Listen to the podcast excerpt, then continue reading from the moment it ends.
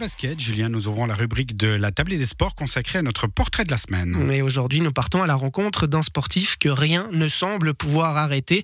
En tous les cas, pas un triathlon longue distance. Natif de B, Florent Ferrara s'est pris de passion il y a quelques années pour l'Ironman.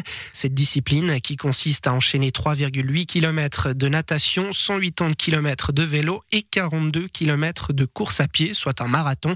Et les résultats n'ont pas tardé à suivre. À 28 ans, le Chablaisien s'est qualifié pour les mondiaux à Hawaï, soit la mecque de l'Ironman. Comment euh, ce sport est-il entré dans sa vie? Comment conjuguer entraînement et vie professionnelle? Et comment a-t-il si vite progressé? Voici quelques questions que Ludovic Turin a notamment posées à Florent Ferrara. Bonjour à tous, Florent Ferrara. Donc euh, j'habite à B, enfin j'habitais à B, je viens de déménager à Châtel-Saint-Denis et je fais du triathlon, voilà, et j'enseigne au, CEPE, au collège du CEPE. Avant le triathlon, euh, si on revient un petit peu au commencement, Florent Ferrara, vous avez été actif notamment en football, qui était votre sport de prédilection. Vous avez atteint un joli niveau. Vous me disiez hors antenne deuxième ligue inter. Et puis finalement, vous êtes attiré par le triathlon. Comment est né finalement cet attrait pour le triathlon au point de délaisser le football Voilà, exactement. Donc, euh, mon sport prédilection, c'était le football, effectivement. Euh, ensuite, j'ai fait l'université en sport à Fribourg, et c'est là où on a eu un camp de triathlon.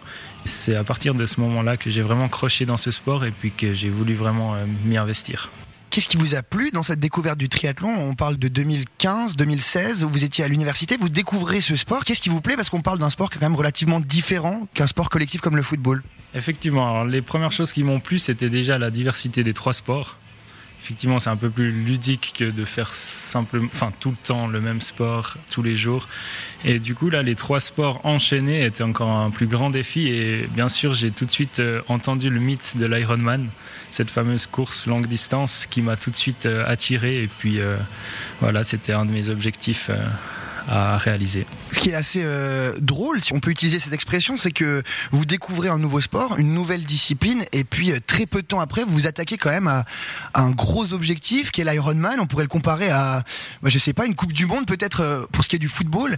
Comment arriver tout de suite à ces gros objectifs-là, aussi par rapport aux entraînements? Comment ça s'est passé?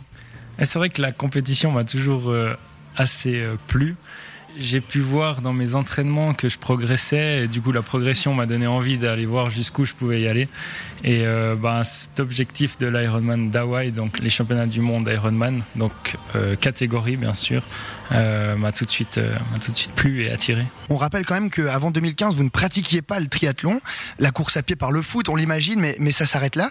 Comment vous êtes entraîné, comment vous vous êtes documenté peut-être sur bah, finalement comment arriver à un bon niveau dans cette discipline là alors au tout départ, ça a commencé à l'université en sport du coup. On a eu un camp de triathlon où on a appris euh, à, s'entraîner dans les trois sports.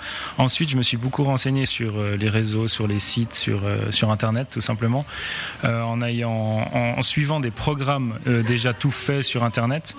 Et puis c'est par la suite où j'ai vraiment eu des objectifs un peu plus élevés, où j'ai pu prendre un coach qui est Thibaut Mati de Vouvry, qui m'a aidé tout simplement à, atteindre des objectifs plus hauts et, augmenter mon niveau. Je rebondis aussi sur le fait des entraînements euh, qui sont, on le sait, imposants pour avoir des objectifs comme les vôtres.